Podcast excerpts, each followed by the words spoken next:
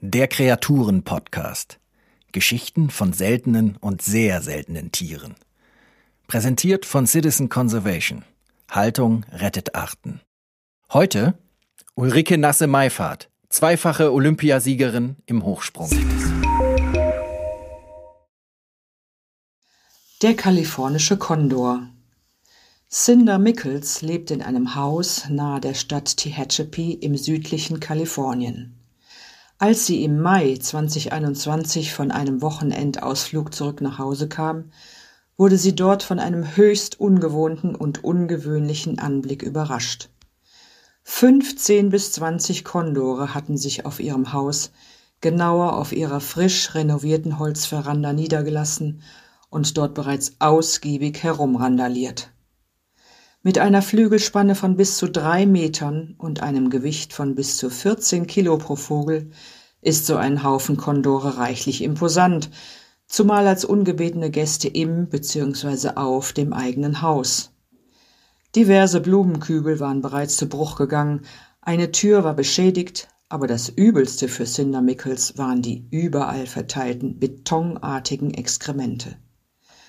Ihre Tochter postete später Fotos der Invasion auf Twitter und kommentierte, es sei sowohl enervierend als auch äußerst bemerkenswert, dass sich so viele von insgesamt nur 160 freifliegenden Kondoren in Kalifornien ausgerechnet hier versammelt hätten. Immerhin rund ein Zehntel der lokalen Population. Dabei war der kalifornische Kondor bereits aus der Natur verschwunden, nachdem die Ornithologin, Artenschützerin und Kondor-Expertin Jen Hamber persönlich das letzte frei lebende Exemplar mit dem Namen AC9 steht für Adult Condor Number 9 am Ostersonntag des Jahres 1987 eingefangen hatte. 26 weitere Tiere lebten da bereits in den Volieren kalifornischer Zoos. Das war der gesamte verbliebene Bestand. Der Entscheidung, die letzten Kondore einzufangen, um sie mit Hilfe eines zoologischen Zuchtprogramms gezielt zu vermehren, war, wie kaum anders zu erwarten, eine heftige Kontroverse vorangegangen. Gegnerinnen des Rettungsprogramms stuften die Freiheit der letzten Kondore entweder höher ein als das Überleben ihrer Art befürchteten dauerhafte Verhaltensveränderungen oder lehnten die enormen Kosten ab. Der Plan wurde dennoch bewilligt, trotz der Kosten. Mit rund zwei Millionen Dollar pro Jahr immerhin eines der teuersten Arterhaltungsprojekte in den USA. Federführend bei der folgenden Nachzucht waren der Wildtierpark von San Diego und der Zoo von Los Angeles. Vor allem aber war es Jen Hamber mit ihren über Jahrzehnte gesammelten Forschungsergebnissen zu verdanken, dass eine prall gefüllte Datenbank voll unverzichtbaren Wissens über Biologie und Verhalten der Vögel vorlag. So war es denn auch keine allzu große Überraschung, dass die Zucht zwar nur langsam, aber unaufhörlich in die Gänge kam. Kondore durchlaufen keine schnelle Entwicklung. Nach Vogelstandards werden sie uralt, bis zu 60 Jahre. Dementsprechend spät kommen sie ins reproduktionsfähige Alter, etwa nach sechs Jahren. Dann suchen sie sich einen Partner oder eine Partnerin, wobei das männliche Tier die Dame umwirbt, indem es mit hochrotem Kopf und gesträubtem Nackengefieder die Flügel ausbreitet und langsam auf sie zugeht. Wenn sie durch Neigen des Kopfes ihr Einverständnis signalisiert, werden sie ein Paar, lebenslang. Das an sich ist schon mal eine Hypothek. Aber auch nachdem man ein Kondorpaar erfolgreich zusammengebracht hat, bleibt das Tempo beschaulich, denn die Kondore ziehen nur alle zwei Jahre ein einziges Junges heran, um das sie sich lange kümmern bis ins zweite Lebensjahr hinein. Einen Trick zur Beschleunigung der Zucht gibt es aber. Wenn man den Tieren ihr erstes Ei aus dem Nest klaut, dann legen sie ein zweites. Auf diese Art lässt sich die Reproduktionsrate praktisch verdoppeln. Das erste Ei wird im Inkubator ausgebrütet und der geschlüpfte Vogel von Hand aufgezogen, während die leiblichen Eltern mit dem zweiten Ei nach althergebrachter Art verfahren. Bei der Aufzucht per Hand hat man sich im Übrigen darauf verlegt, diese Hand zu verkleiden. Mit einer Handpuppe, die dem Abbild der Vogeleltern ähnlicher sieht als eine menschliche Hand, werden die Jungvögel aufgezogen, um eine Prägung auf den Menschen so weit wie möglich zu vermeiden. Wir erinnern uns an Konrad Lorenz, dessen Gänseküken ihm überall hin folgten. In den 90er Jahren war es schließlich soweit. Zwei separate Populationen konnten wieder ausgewildert werden, eine in Arizona und eine in Kalifornien. Im Jahr 2016 zählte man 276 freilebende Kondore und 170 weitere in menschlicher Obhut, wobei im Jahr zuvor erstmals mehr Vögel in der Wildnis geboren wurden, als dort verendeten. Dieses vorzeitige Sterben da draußen in der Wildnis bleibt aber weiterhin ein Problem, denn viele der Gründe, die schon für das anfängliche Verschwinden der Kondore verantwortlich waren, lauern dort immer noch als Gefahr. Immer noch verenden viele Kondore in Stromleitungen und immer noch holen sie sich Bleivergiftungen, wenn sie sich über Tierkadaver hermachen, die zuvor mit bleihaltiger Munition erlegt wurden.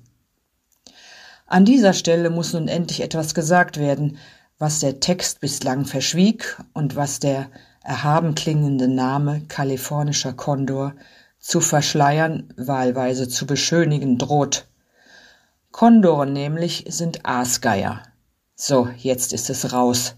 Sie sind Aasgeier und sie sehen aus wie Aasgeier.